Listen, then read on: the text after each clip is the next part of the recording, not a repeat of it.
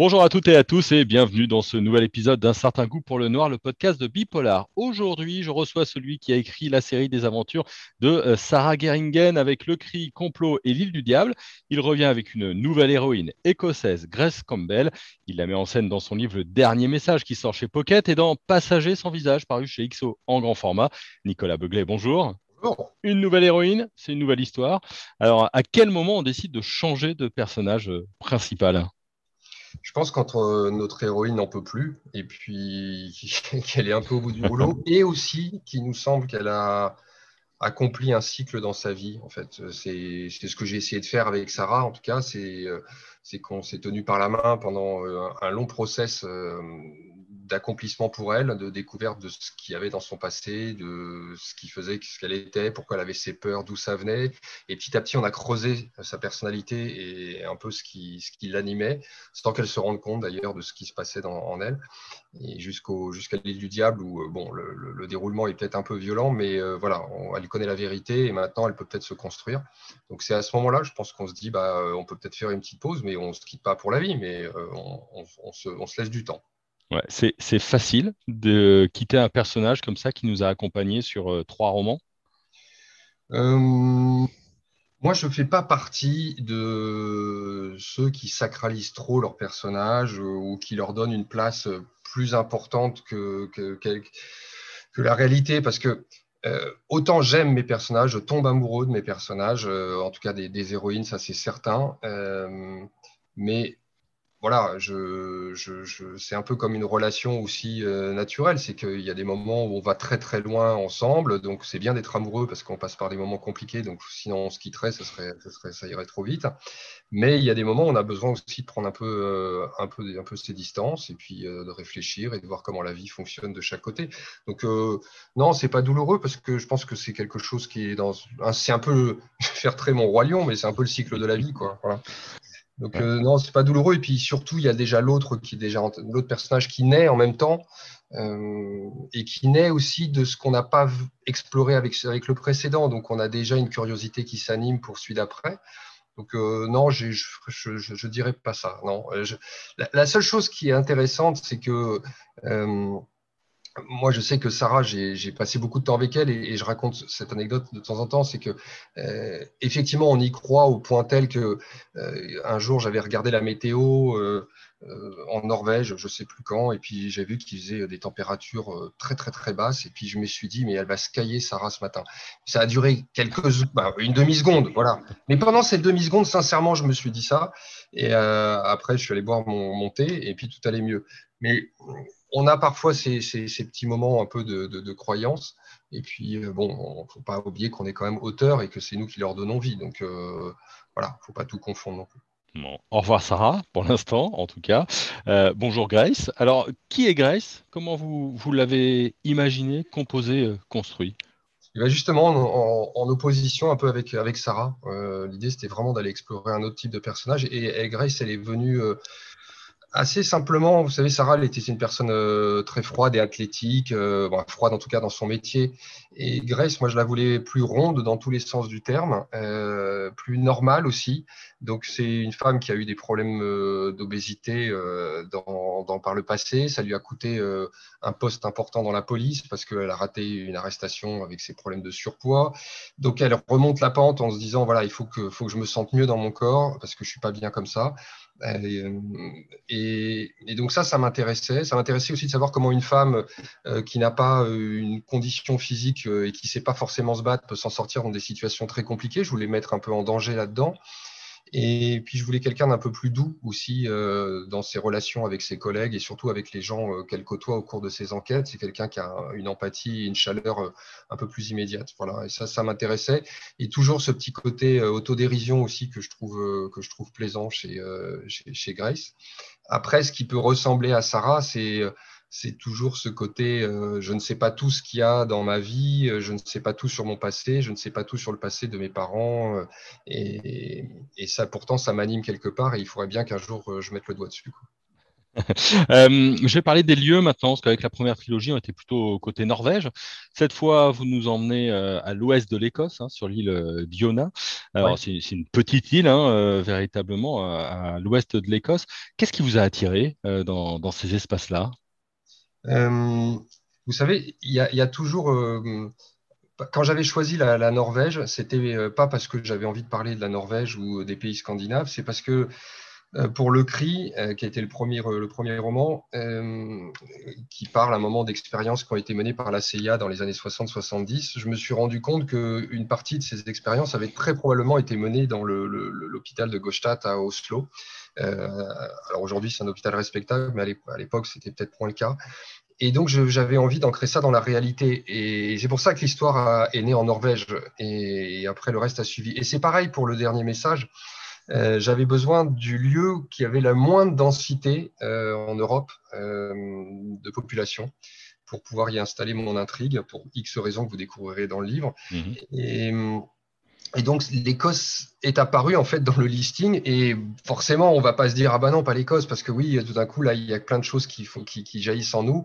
C'est une terre de, c'est la terre des légendes, c'est, c'est la terre des, où encore tout est possible, ou peut-être celle des origines. Voilà, il y a, il y a quelque chose encore de euh, de très mythologique dans, l'Écosse qui m'a interpellé. Puis alors le, le monastère de Yona qui se trouve donc sur la petite île, qui existe vraiment, euh, a été euh, une révélation parce que moi je suis un, admirateur du, nom de la rose et qui m'a inspiré, je pense, dans tous mes ouvrages. Et donc là, j'étais euh, plus qu'heureux de pouvoir y camper une partie de mon intrigue.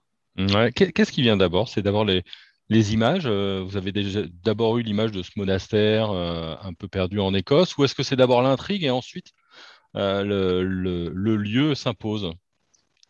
C'est toujours la fin qui dicte le roman, en fait. C'est-à-dire que moi, c'est vraiment l'intrigue qui, va faire que je vais me mettre à travailler sur un livre ou pas, et je ne commencerai que lorsque je serai très satisfait de la fin. C'est vraiment, si je me dis, voilà, cette fin, elle est à la hauteur de, ce que les gens peuvent espérer. Euh, pour moi, c'est très important. C'est-à-dire que je veux qu'à la fin du livre, les, lecteurs puissent se dire bon, j'aime ou j'aime pas, mais il s'est quand même pas foutu de nous. Il nous révèle ou il nous donne des choses auxquelles on s'attendait pas ou qui, nous font réfléchir ou qu'on connaissait pas. Voilà. Donc euh, ça part de là. Et après, euh, ça c'est pour l'aspect intellectuel, on va dire, de la narration du livre. Et après, pour l'aspect, on va dire, euh, impulsif plutôt, ou plaisir, euh, ce sont les lieux, ce sont les images. Mais voilà, je ne ferai jamais passer les images avant, avant l'intrigue. et, les lieux, ils dictent, ils dictent l'écriture un petit peu? Le rythme, par exemple ou... Ils la font. en fait, les lieux sont, sont vraiment le le feu qui anime l'écriture. Voilà, je, trouve, en tout cas pour moi, c'est que euh, c'est eux qui vont me donner l'envie de raconter les choses de telle sorte que vous ayez le plus l'impression d'être sur place. Et plus moi j'aime ce lieu, plus je vais, euh, j'espère, être convaincant dans ce que je vais vous raconter.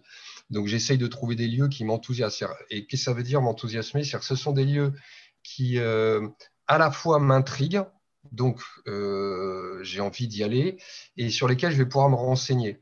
Et donc je vais essayer d'oser après le juste milieu entre je vais apprendre plein de choses sur ces lieux, je vais me documenter, mais je vais m'arrêter juste avant de trop en savoir euh, pour pas sombrer dans ce que j'appelle le, documentaire et oublier que vous êtes dans un roman, dans une intrigue et supprimer la part d'imaginaire que moi je vais y injecter. Même si c'est pas complètement authentique, c'est pas très grave. Euh, je suis pas dans un, dans un essai, je suis dans un roman et le but c'est de vous donner l'impression d'y être. Et pour vous donner l'impression d'y être, ben, moi il faut que je m'imagine y être. Je sais pas si je, c'est assez clair ce que je raconte, mais et donc voilà, je dose euh, la narration euh, comme ça et effectivement après ça va dicter euh, la capacité à vous immerger, immerger dans l'histoire, mais c'est rare que ça change l'intrigue il faut une forme de matérialité pour vous des, lieux pour pouvoir mieux les, écrire. Euh, c'était mon impression à la lecture, et puis c'est vrai que euh, j'ai lu pas mal de, chroniques qui, qui, disaient que, bah, effectivement, on, part de la mort d'un homme, euh, Anton, on va découvrir un petit peu en suivant l'enquête. Vous nous prenez un petit peu dans la main, c'est par la main, pardon, c'est un peu dans le brouillard et puis au fur et à mesure vous dénouez les fils. Comment est-ce que vous écrivez? Comment vous composez un petit peu votre intrigue pour euh, nous distiller au fur et à mesure les éléments? Oh, si je savais. c'est un sacré bazar, quoi, sincèrement. Hein. il n'y a pas de. Vraiment, c'est un sacré bazar. C'est-à-dire que à la fin, ça ressemble à quelque chose d'à peu près propre. Mais euh, avant, si vous voyez la saloperie dans la cuisine, c'est une horreur. Donc, euh, souvent, je garde mes, mes brouillons euh, qui sont des feuilles en fait blanches sur lesquelles il y a des mots dans tous les sens avec des flèches dans tous les sens et euh, écrit aux petites pattes de mouche au crayon il faut en rouge.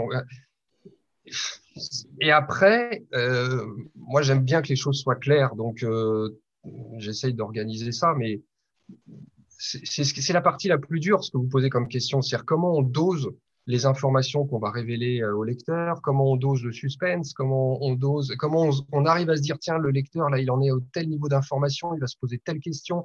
Donc euh, pour que l'amener à telle réflexion, il faudrait que je dise ça, mais si je dis ça, ouais mais euh, j'en dis trop sur ce qu'il va y avoir. C'est difficile de, raconter comment comment ça se passe, si ce n'est que le principe c'est que au maximum on doit partir. Moi c'est mon principe de quelque chose qui a l'air à peu près banal et que on va monter, monter un escalier qui va arriver jusqu'à un moment où on s'imaginait pas qu'on allait grimper si haut. Voilà, ça, c'est la direction euh, générale. Moi, j'aime bien partir de ce qui semble un peu classique, et puis on s'attend pas une seconde à, la ligne d'arrivée. je notais une chronique du, Figaro euh, qui disait le style Beuglet, c'est partir d'une affaire simple pour confronter son lecteur à des thèses vertigineuses on passe du nom de la rose à 2001, l'Odyssée de l'espace en quelques chapitres. ça, vous êtes d'accord avec ça un petit peu Je suis d'accord, mais moi j'aime ça, mais je sais que après, sur le papier comme ça, on pourrait se dire, euh, est-ce que ça, est-ce que ça tient la route? Ça, je sais pas, vous lirez, vous me direz, mais mm. je parle au lecteur, mais moi c'est ça qui m'excite dans l'écriture. C'est ça qui m'amuse, c'est de faire des liens avec ce qui a priori n'a pas de, de, raison d'être en réseau. De, ça, ça m'intéresse, et puis que ça soit le plus crédible possible. Euh, j'aime que quand le lecteur euh, va apprendre un de mes livres, il se dise euh, Ok, ça part de là, mais tout va être possible, et je, sais qu'il va m'emmener un an quelque part ou de complètement improbable, et logiquement, on devrait y croire. Logiquement. C'est important pour vous les réactions des lecteurs et des lectrices? Évidemment que c'est important. Euh, quelle importance on leur donne ensuite Bah ouais, c'est ça. Euh, donc c'est important en soi. Je pense que j'y accordais, euh, j'avais beaucoup plus de peur des réactions des lecteurs au départ dans mes premiers ouvrages, parce que forcément on, s'installe, on essaye de s'installer. Mhm. Et aujourd'hui, euh, j'en ai pas moins peur, mais je pense que je m'en prémunis un peu plus. C'est-à-dire que je les lis moins euh, et j'essaye de plus rester concentré sur ce que j'ai envie de raconter. Euh, ce qui ne veut pas dire que je suis sourd aux critiques, au contraire, mais j'en lis moins, en fait. J'en lis moins et, et, je sais aussi reconnaître celles qui me semblent pertinentes et celles qui me semblent pas intéressantes pour moi, en tout cas. Voilà. Et, et, une dernière question sur les lecteurs et les lectrices. Est-ce que leur avis compte dans la construction du, personnage? Parce que ce qui est chouette avec vous, c'est qu'on va retrouver euh, le, personnage. Est-ce que Sarah ou, Grace, elles peuvent évoluer en fonction euh, des gens qui vous lisent? Non. Non.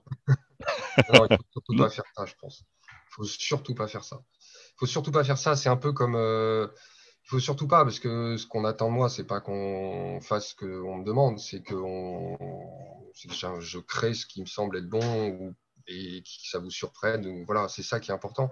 C'est un peu le même principe que euh, les enfants, ils vont toujours réclamer des frites ou des pâtes euh, et on peut tout à fait leur donner, ils seront, contents tout le temps, mais si on leur fait jamais goûter autre chose, eh ben, ils évolueront, ils n'évolueront pas. Donc, euh, et peut-être qu'ils découvriront quelque chose d'encore meilleur. Donc, je pense qu'il y a ce principe-là qu'il faut garder en tête. Hmm. Un, mot peut-être sur euh, le passager euh, sans visage euh, qui va sortir incessamment sous peu. Est-ce que vous pouvez nous, brosser peut-être le, cadre ou tout du moins le début en, quelques mots? Hmm. Écoutez, bien sûr, je peux en faire un rapide brief. le passager sans visage va répondre à l'une des questions qui reste sans réponse dans le dernier message.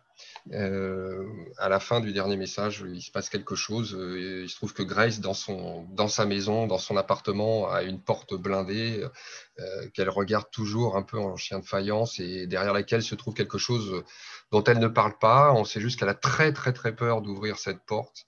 Euh, et elle l'ouvrait pas à la fin du dernier message, sauf que là, en fait, le passager sans visage va commencer par, euh, par, cette ouverture.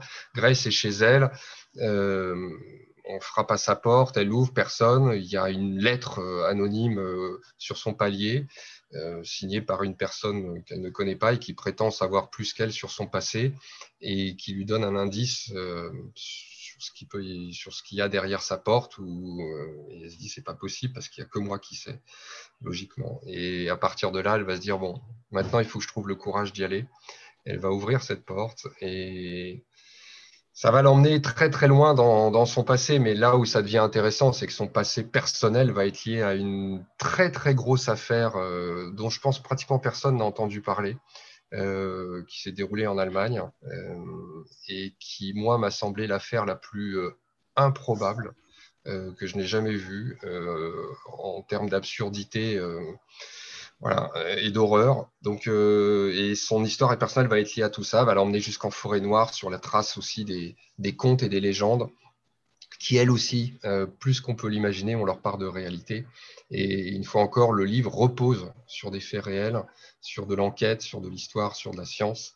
Euh, donc vous pourrez encore euh, finir le livre logiquement en vous disant Ah oui, d'accord, ça, j'aurais jamais imaginé que c'était vrai. bon, on a hâte en tout cas de le lire. Nicolas Beuglet, merci beaucoup. Merci à vous. Merci pour euh, cette interview. Merci à vous qui nous avez euh, écouté. Un certain goût pour le noir, c'est fini pour euh, cette semaine. On a plein d'épisodes en archive. Hein, si vous voulez évidemment les réécouter, on vous conseille et on vous conseille fortement de lire les livres de Nicolas en cette rentrée.